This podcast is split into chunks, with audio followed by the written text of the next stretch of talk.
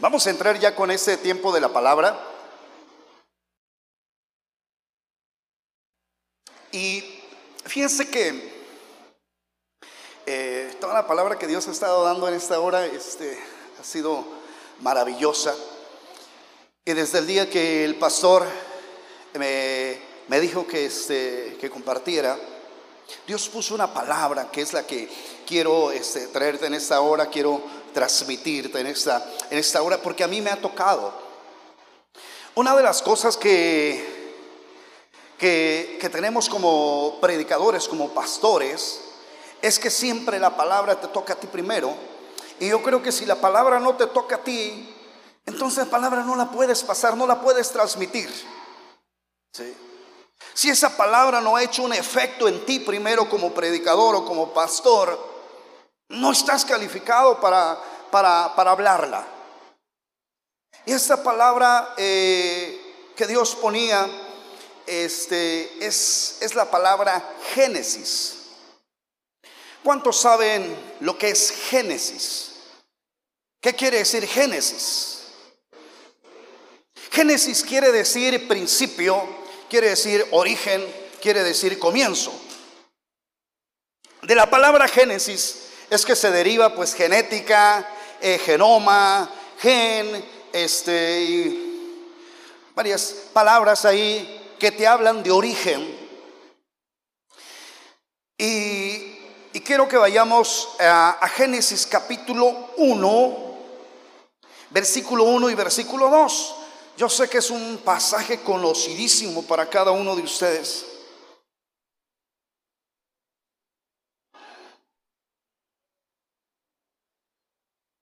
Me está pasando lo que el pastor Samuel Cisneros. Tiempo, ¿eh? Me emocioné y no puse el tiempo, ya no sé qué. Y ya este, yo creo que ya va corriendo media hora y el pastor me dijo nomás media hora. No. Me dijo, predica lo que quieras, nosotros nos vamos a las ocho. Sí. Amén. Entonces vamos a ver, este, vamos a ver Génesis capítulo 1 del versículo 1 al versículo 2. Para algunos es ya muy conocido este, este pasaje. Y, y vamos, a, vamos a leerlo, dice, en el principio creó Dios los cielos y la tierra. Usted es fuerte el versículo 2.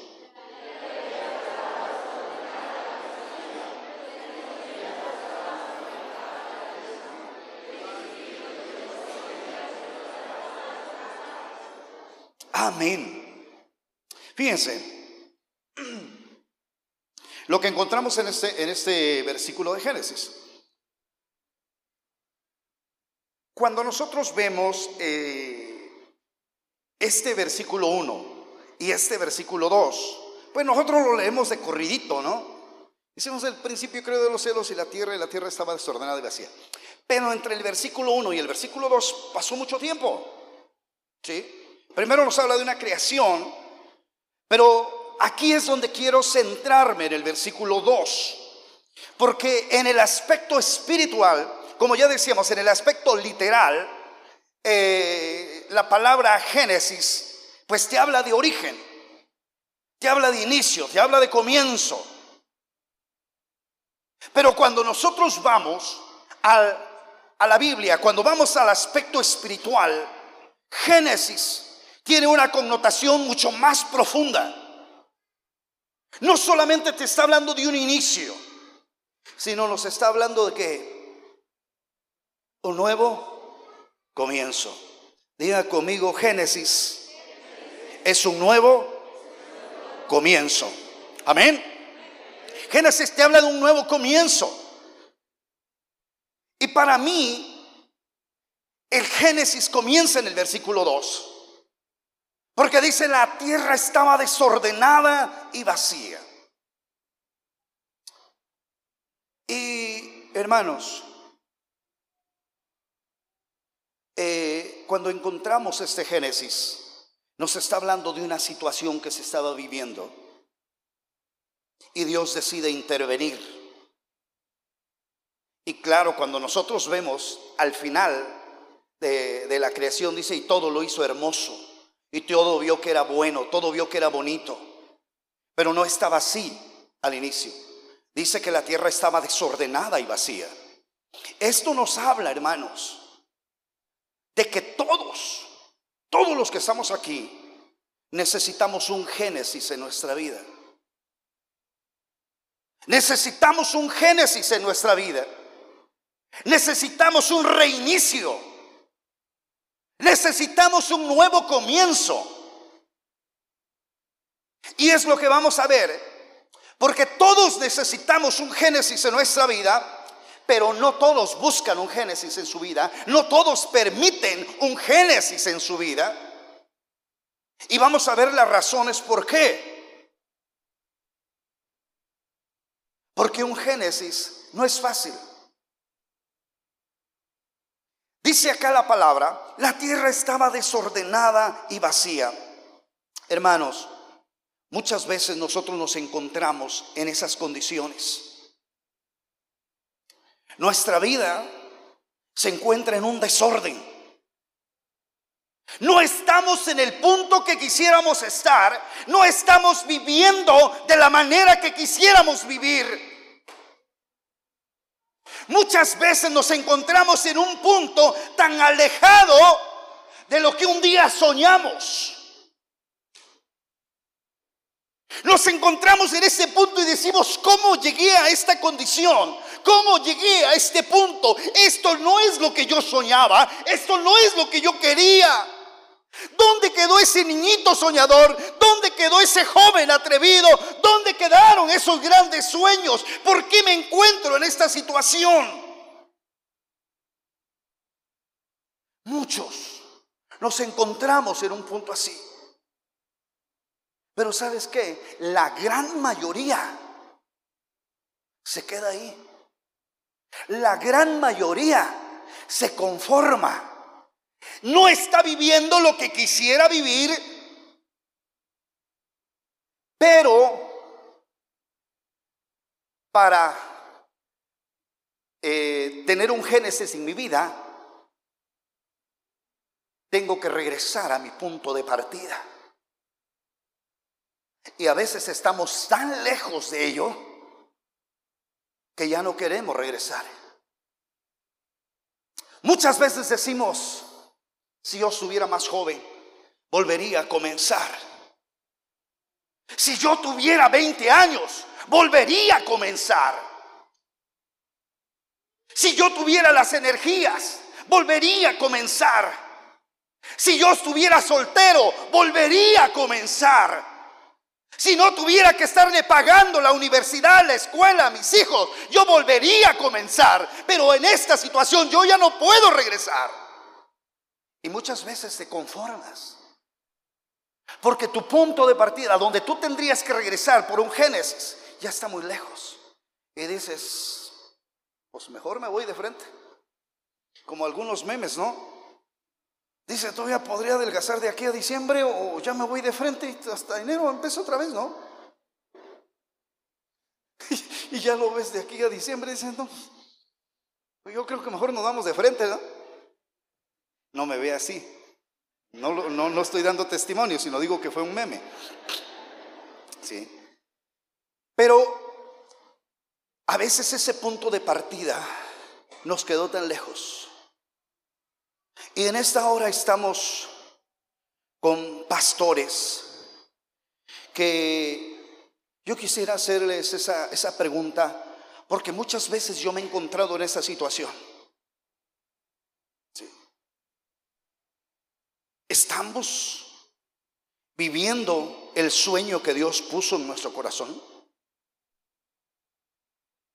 ¿Cuál fue el sueño que Dios puso en tu corazón cuando te llamó? Porque cuando Él te llamó, Él puso un sueño en tu corazón. Él puso algo que te dijo, sí Señor, lo dejo todo y acepto el llamado. ¿Cuál fue ese sueño? ¿Lo estás viviendo? Porque muchas veces ya llevamos bastante tiempo en el ministerio y nos damos cuenta que estamos dando vueltas en el mismo lugar y que no estamos avanzando hacia la tierra prometida. Y que los años se nos están yendo, las fuerzas se nos están acabando y decimos, yo creo que ese sueño no era para mí.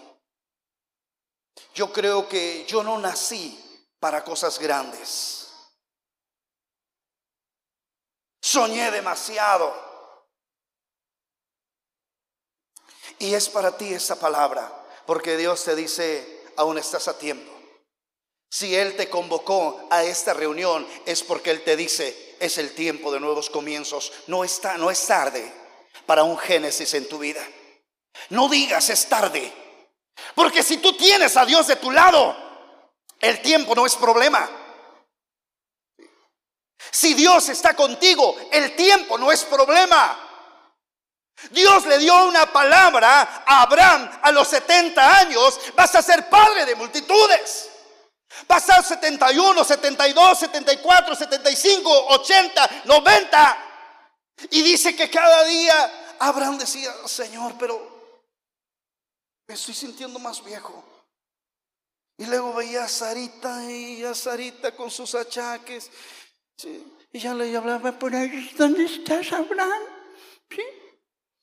Y Abraham yo creo que se rascaba la cabeza y decía, Señor, creo que esa palabra que me diste, pues creo que había cenado muchas clayudas, no era tu voz. ¿A alguno de ustedes le ha pasado eso? De que dice, Dios me dio una palabra, pero yo creo que, que no, era, no era palabra de Él, fue mi pensamiento. Decía mi tía y a mi pueblo, era mi pienso, dice. Y a veces decimos, yo creo que me equivoqué. Créeme que muchas veces a mí me pasó. Porque cuando, como en el en, noviembre del 99, eh, Dios me trajo a Oaxaca. Bueno, yo soy de Oaxaca, aunque tenga un perfil griego, pero No, si le digo que regresé a Oaxaca es porque este, ya me había ido, había ido a, este, al famoso sueño americano, pero eh, pues allá me comenzaban a ir las cosas aparentemente bien, había muchos proyectos, pero un día Dios permite que pues me recuerden que yo estaba de ilegal allá en Estados Unidos.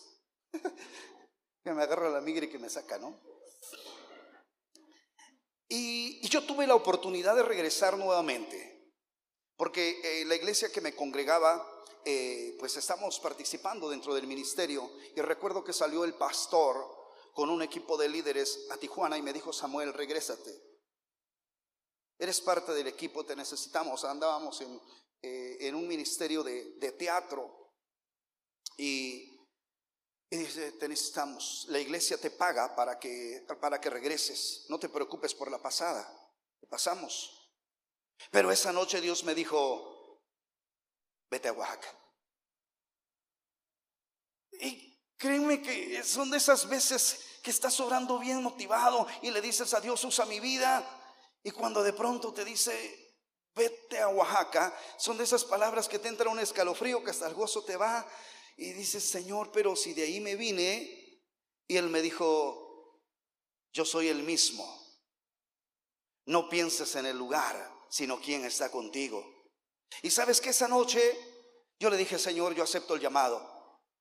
A medida que al otro día le dije a, los pastores, les hablé, les dije, ¿sabe qué? Me voy para Oaxaca. Y me vine. Pero no sabes cuántas veces este, repateó esa palabra aquí en mi mente. ¿Hice lo correcto? ¿Hice lo correcto? ¿O me equivoqué? No era Dios quien me había hablado. ¿Por qué las cosas como que no avanzan? Y déjame decirte que Dios nunca se olvida de sus sueños.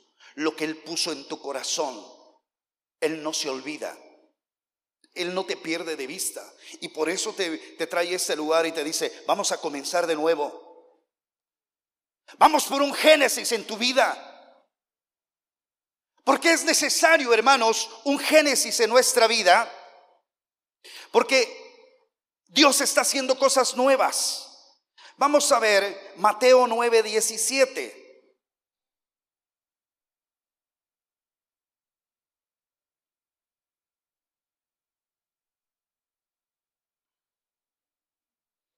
Mateo 9, 17 dice, ni echan vino, ni echan vino nuevo en odres viejos. De otra manera los odres se rompen y el vino se derrama y los odres se pierden. Pero echan el vino nuevo en odres nuevos y lo uno y lo otro se conservan juntamente. Hermanos, pastores, Dios está haciendo cosas nuevas. Esta, esta pandemia de los que todos hemos tomado esa referencia, ¿y saben por qué? Porque en primera causó un gran impacto a nivel mundial, conmocionó a nuestra ciudad, eh, a la ciudadanía mundial, pero fue un parteaguas en el aspecto espiritual, porque hay muchas cosas que nosotros como cristianos no estábamos entendiendo. Pastor nos hablaba acerca de aprender a reconocer los tiempos. Y Dios levantó una tribu y le dijo, ellos son entendidos en los tiempos. Es tan importante, es, una, es algo tan importante en el aspecto individual aprender a reconocer los tiempos. Y sabes qué? muchas veces por no reconocer los tiempos, no innovamos. No teníamos los programas. No teníamos las computadoras. No teníamos el personal. Y eso nos habla, hermanos, de la condición en la que estamos. Qué tan entendidos somos en los tiempos. Porque si ustedes vieron algunos ministerios grandes, ellos desde antes ya traían un programas de transmisión. Entonces no tuvieron ningún problema en cerrar sus iglesias porque ellos ya tenían toda una, tenían series, tenían programas, tenían todo el equipo de producción. Y nosotros no, porque teníamos que aprender a, este, a poner un celular, si lo poníamos así, lo poníamos así, y alejado, y a veces lo ponías así, salías la mitad y lo ponías allá, ya no se escuchaba. Y cuántas cosas tuvimos que aprender y hacerlo en corto, en corto, porque te dijeron, cierra. Y decimos, ¿qué vamos a hacer? Y entonces eso nos habla, hermanos, en qué condiciones estamos. Porque muchas veces no nos damos cuenta que estamos caminando con odres viejos, pero estamos anhelando una nueva unción. Porque anhelamos una nueva unción, queremos una nueva unción, queremos que Dios haga cosas grandes con nosotros, queremos que Dios nos bendiga, queremos que Dios haga cosas maravillosas en nuestra vida, pero traemos odres viejos. Traemos odres viejos. Traemos viejos formatos que ya no nos sirven en esta época, en esta nueva temporada. Uno de los hombres a los cuales admiro tremendamente, quizá no se lo digo muchas veces, pero realmente lo admiro en gran manera, es nuestro pastor. Wow una capacidad para innovar, una capacidad para comenzar de nuevo. No quiero criticar, no quiero que, que se sienta como ya comenzó a tirarnos, ¿no? No. Pero cuando pasamos acá al frente, y pasas con tu libretita y con tus ah, todavía con el formato de hace 10, 20 años, cuando vemos a, a mi pastor que pasa con su iPad, actualizado con la tecnología. ¿Le fue fácil aprender a manejar un iPad? No, porque era algo nuevo para él. pero se adaptó a lo nuevo. Porque a veces no hacemos uso de la tecnología. Ahí es que eso yo no lo entiendo. Ahí es que yo ya me acostumbré con esto. ¿Sí? Este es mi odre. Este es mi zapatito viejo, ¿no? Que lo sientes bien cómodo y no lo quieres tirar. Aunque tengas zapatos nuevos. yo me traje estos. ¿Por qué? Porque este. Eh, íbamos a estar todo el día. y estos son más cómodos. Ya tienen más uso, son más cómodos. Tengo otros que este, los uso, pero como están este, nuevos, pues aprietan tantito, ¿no? Y ya después de un rato se, te cansan. Y a veces esta comodidad nos gusta. Nos gusta. Nos cuesta actualizarnos. Nos cuesta adaptarnos a lo nuevo. Hay formatos de los cuales nosotros nos tenemos que deshacer porque Dios quiere soltar algo nuevo en ti. Dios quiere soltar algo nuevo en tu ministerio. Dios quiere soltar algo nuevo en tu iglesia. Pero el problema eres tú. Que no estás dispuesto a innovar, que no estás dispuesto a renovar, que no estás dispuesto a hacer una reingeniería en tu vida, en tu ministerio, en tu iglesia. Yo hace rato le decía a, Eric, te, preguntaba, decía, oye, ¿cómo, ¿y cómo armaste todo esto de los, de los este, eh, ah, monitores individuales? Porque sabes que yo lo voy a meter allá. Yo lo voy a meter. Ya me dio toda la información y sabes qué, lo vamos a hacer. Sí, yo quiero a todos los chavos igual acá. Sí. Vine a aprender, me llevo eso. Me encantó verlos ya cada quien con sus monitores individuales. Yo quiero ver a aquellos chamacos también así. Sí. Actualizarnos. Actualizarnos. ¿Me sirven todavía los monitores que tengo? Sí. Pero hay algo nuevo que Dios está haciendo. ¿Por qué la iglesia a veces tiene miedo a innovar? ¿Por qué la iglesia a veces tiene miedo a cambiar formatos? Estos colores no sabes cuántas críticas le, costaron a nuestro pastor. Ahora de negro, esto parece un burdel, esto parece no sé qué.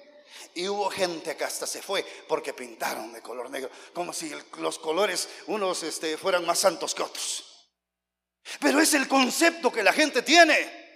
Es negro, es pecado. Oh, santo, no. Y no se dan cuenta que, por ejemplo, estos colores son los que se están sugiriendo para, por ejemplo, hacer todo este, eh, eh, las luces, no haya sombras, la transmisión y todo lo que te ayuda. Pero hubo gente que se sintió ofendida y se fue. Pero ¿sabes qué? Nuestro pastor no tiene miedo en los nuevos comienzos. Si hay que innovar, vamos a innovar. Sí, si esto es lo que se está haciendo hoy en día, vamos a adaptarnos a los nuevos tiempos. Vamos a aceptar ese Génesis. Génesis tras Génesis, porque necesitamos muchas veces romper con esos odres viejos. Pastores, yo sé que vas a regresar a, a tu comunidad. ¿Qué es lo que necesitas cambiar en tu iglesia? ¿Qué es lo que necesitas innovar en tu vida? Quizás hay prácticas que las vienes haciendo desde hace 10, 20 años, 30 años. Y dice, ay, yo es que desde hace 20 años lloro 5 minutos al día, gloria a Dios, aleluya. Sí. Hay cosas que tienes que innovar. Tienes que ampliarte. Moldes que tienes que romper. Muchas veces cargas una Biblia que es la que te regalaron cuando te convertiste. Tomaste todo el discipulado, empezaste a predicar y esa es la Biblia que cargas. No es malo, no es que sea pecado, mi hermano. Pero si no has ni siquiera invertido en una Biblia de estudio, en una Biblia que te pueda documentar más, que te traiga otros datos. Yo no sé qué tan apasionado estés con el ministerio. Si tú como pastor no has decidido hacer un génesis en tu vida, en tu ministerio, en tu iglesia, ese es el tiempo. Para eso veniste a este lugar. Dios está hablando en esta hora. Nos está hablando. Ese es un nuevo comienzo y cuando Dios te permite un nuevo comienzo, mi hermano, es porque te ama. Bien te pudo haber sacado de la jugada en esta pandemia, ¿eh? No pienses que fue el cubrebocas o el gel. Fue la gracia, fue la misericordia de Dios. Que te dio un nuevo chance para que en ti haya un Génesis. Te trajo a este lugar para que te sacudas, te quites la polilla, sacúdete. Que este, este día sea un parteaguas en tu vida. Que cuando regreses a tu comunidad, hables a tu iglesia que hay un Génesis en tu iglesia. Va a haber gente que se va a ir. Va a haber gente que te va a dejar. Va a haber gente que te va a decir, yo no estoy de acuerdo. ¿Sabes que mi hermano? No le tengas miedo a los nuevos comienzos. Porque quizá esa gente que se te llegue a ir es porque terminó su temporada contigo. Es porque quizá esa gente ya no tenga nada que aportar en lo nuevo que Dios estará haciendo contigo. Y si tú te aferras a que esa gente se quede contigo, te va a estorbar en lo nuevo que Dios está haciendo. No te preocupes. Porque esa gente que quizá se vaya de tu iglesia, se van a ir a otra iglesia. No se pierden. No te preocupes por cuánta gente eh, te queda. Preocúpate cuánta gente entra al reino de los cielos. Porque a eso te llamó el Señor. Sí. Y si tienes que renovarte, renueva. Haz un génesis en tu vida. Haz un génesis en tu vida. Vuelve a soñar. Volvamos a levantarnos. Volvamos a levantar la mirada, absorber lo nuevo que Dios está haciendo en esos tiempos. Dios está soltando una nueva revelación. Y quiere que usted y yo seamos parte de ello. Dios te preservó la vida, mi hermano. Estás aquí en esta hora porque Dios te tiene preparado para cosas grandes. Ese sueño que Dios puso en tu corazón, Él no lo ha olvidado. Usted quizás se ha olvidado de Él. Usted quizá ha perdido la pasión por el ministerio. Ha perdido la pasión por el llamado.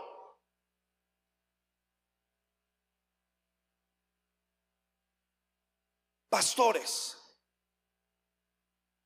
Y esto me estoy enfocando más a los pastores, pero esto califica o puede aplicarse en las diferentes esferas.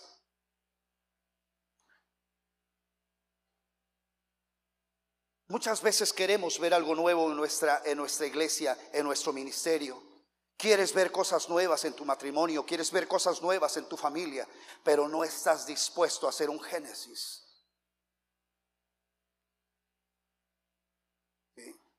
No estás dispuesto realmente a esforzarte porque ese sueño, porque eso que Dios puso en tu corazón se haga una realidad. Porque quizá para que eso se haga una realidad necesitas actualizarte. Porque quizá para que ese sueño se haga realidad necesitas invertir. Yo no sé cuántos ya ahorita eh, hicieron su pedido de las conferencias Hicieron su pedido de la, de la memoria para que se lleven la Biblia dramatizada. Ah, pero es que yo pensé que lo iban a regalar, pastor. Sí. Pero 300 pesos. Y ese es a veces nuestro problema, por el cual no queremos un Génesis en nuestra vida. Porque tienes que invertir, tienes que invertir dinero, tienes que invertir tiempo. Tienes que romper moldes. Tienes que romper formatos, cosas que ya no te funcionan hoy en día. Tienes que renovarte. Pastores, incluyan a gente joven en sus equipos de trabajo. Preparen a gente joven. Rodéense de gente joven. No quiero decir que eh, excluyas a todos eh, los mayores, pero integra gente joven que te dé nuevas ideas.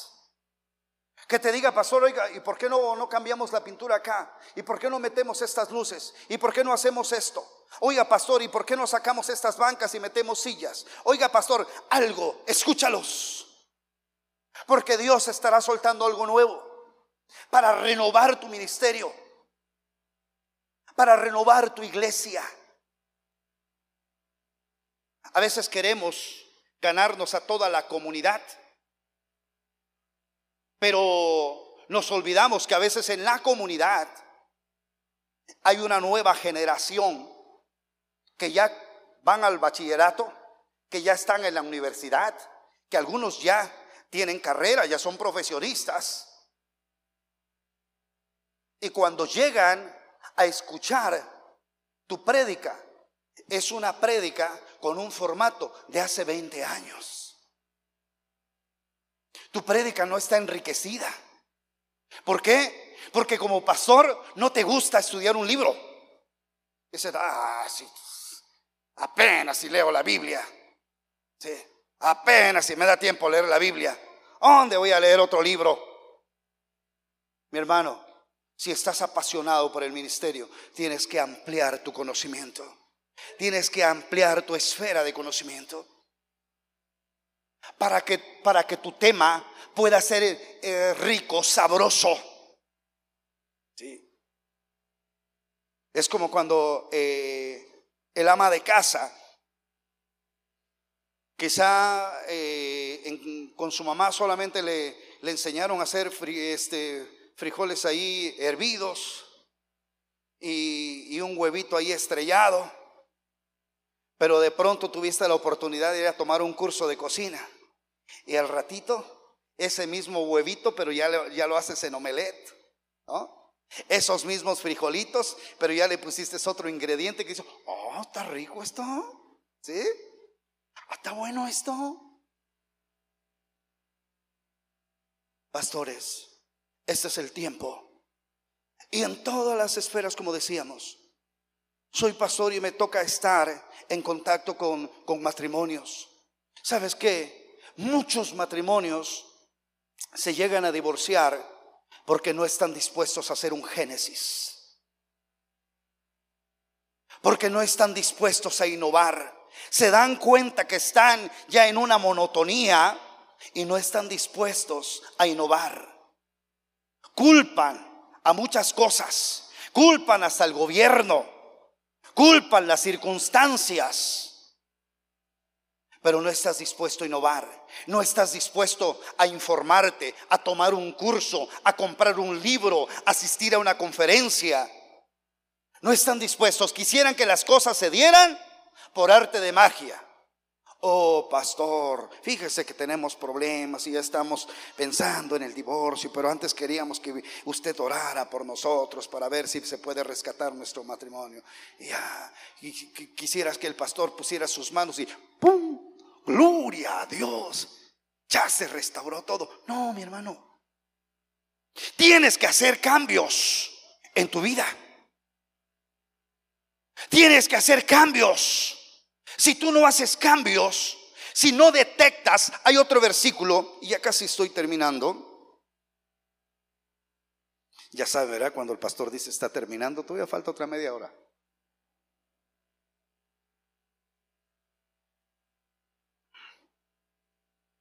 Hay otro, otro versículo, Segunda de Reyes 6, del 5 al 6.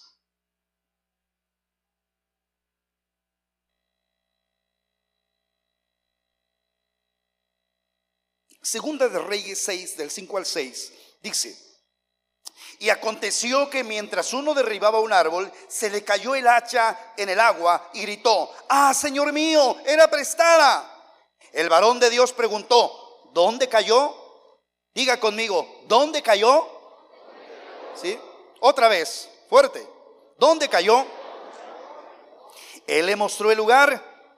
Entonces cortó él un palo y lo echó allí e hizo flotar el hierro. Muchas veces Dios te va a preguntar, ¿dónde cayó? ¿Dónde perdiste tu pasión por el ministerio? ¿Dónde se perdió ese romanticismo en tu matrimonio? ¿Dónde se perdió la comunicación con tus hijos? ¿Dónde? ah, es que, ¿cuándo fue la última vez que salimos, a, hablando de pareja, ¿no? En el matrimonio, ¿cuándo fue la última vez que salimos a tomarnos un café como pareja? No, pues antes de que naciera Pepito. Mm, entonces ya tiene nueve años.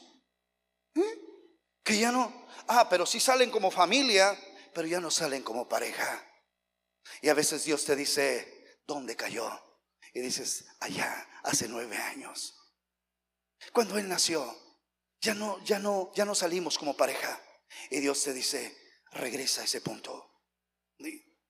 Así es que agarra a Pepito, ora por él, cúbrelo con la sangre de Cristo y déjalo con la suegra. Sí. Y dile a tu amada, vamos, vamos a cenar. Sí, vamos a cenar. Vamos a retomar esto. Necesitamos un Génesis. Vas a tener que invertir, sí. Pero siempre los Génesis traen beneficios. Porque si usted ve la palabra de Dios, dice que la tierra estaba desordenada y vacía. Pero fue ahí donde comienza el Génesis, la intervención de Dios. Y Dios le comienza a dar forma. Y, si usted puede ver eh, los versículos siguientes, nos hablan de cómo se desarrolló toda la creación. Y todo era hermoso, dice su palabra. Todo era hermoso. Cuando Dios interviene con un Génesis en tu vida, te va a llevar a otro nivel. Atrévete. Atrévete, mi hermano. Atrevámonos a hacer un Génesis en nuestra vida. Atrévete a hacer cosas nuevas. Atrévete a escuchar la voz de Dios. Atrévete a reinventarte. Atrévete a hacer esa reingeniería. Porque un Génesis en tu vida te redirecciona, te reenfoca te reposiciona, te lleva al punto a donde tú querías llegar. Eso que tú anhelabas es posible si Dios está contigo. ¿Por qué no te pones de pie?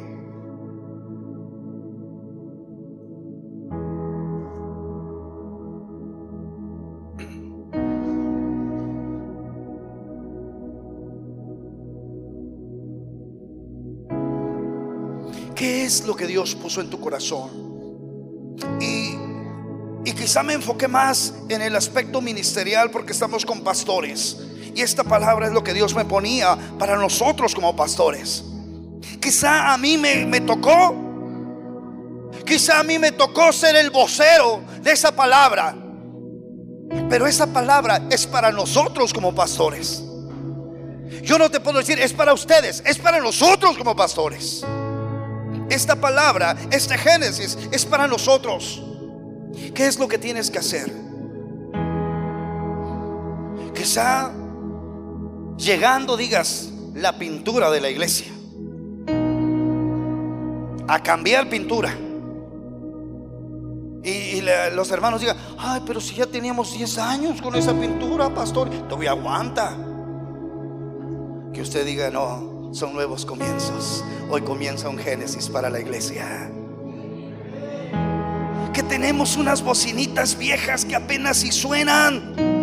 Hermanos, a vender chivo, a vender una gallinas, a, a vender huevos. Vamos a meter un equipo nuevo. Porque a mi Dios hay que adorarlo con un equipo de excelencia. No metas porquerías. Perdóname por la palabra.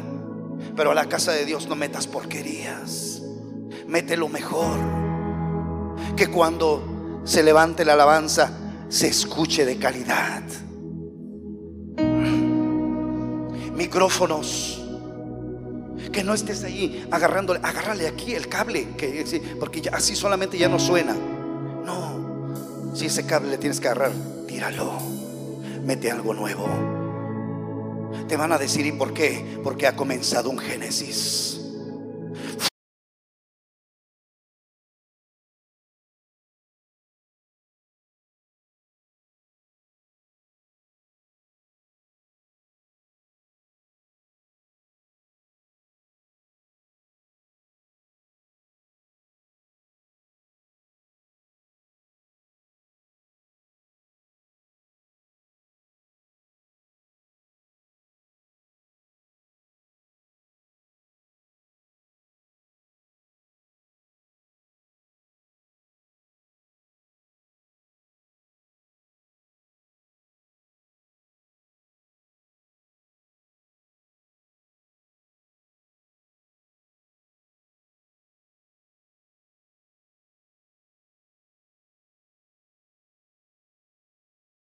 Fui a Oaxaca y nos hablaron de un nuevo comienzo. Y yo quiero un nuevo comienzo en este lugar. Que tú como pastor puedas decirle a tu congregación, vamos de nuevo, vamos por un nuevo comienzo. Ha llegado un Génesis. ¿Quiénes caminan conmigo? Si dos o tres se quedan contigo, amigo, es mayoría. Y si solito te quedaras, el Padre y el Hijo el Espíritu Santo son mayoría contigo. De que te vuelves a levantar, te vuelves a levantar, porque cuando tú comienzas a caminar bajo la visión de Dios, bajo la revelación de Dios, tienes una victoria segura. No importa quienes te abandonen, no importa quienes te dejen, si el Padre está contigo, tienes una victoria asegurada. Dale un fuerte aplauso a nuestro Rey, porque Él está hablando a tu corazón.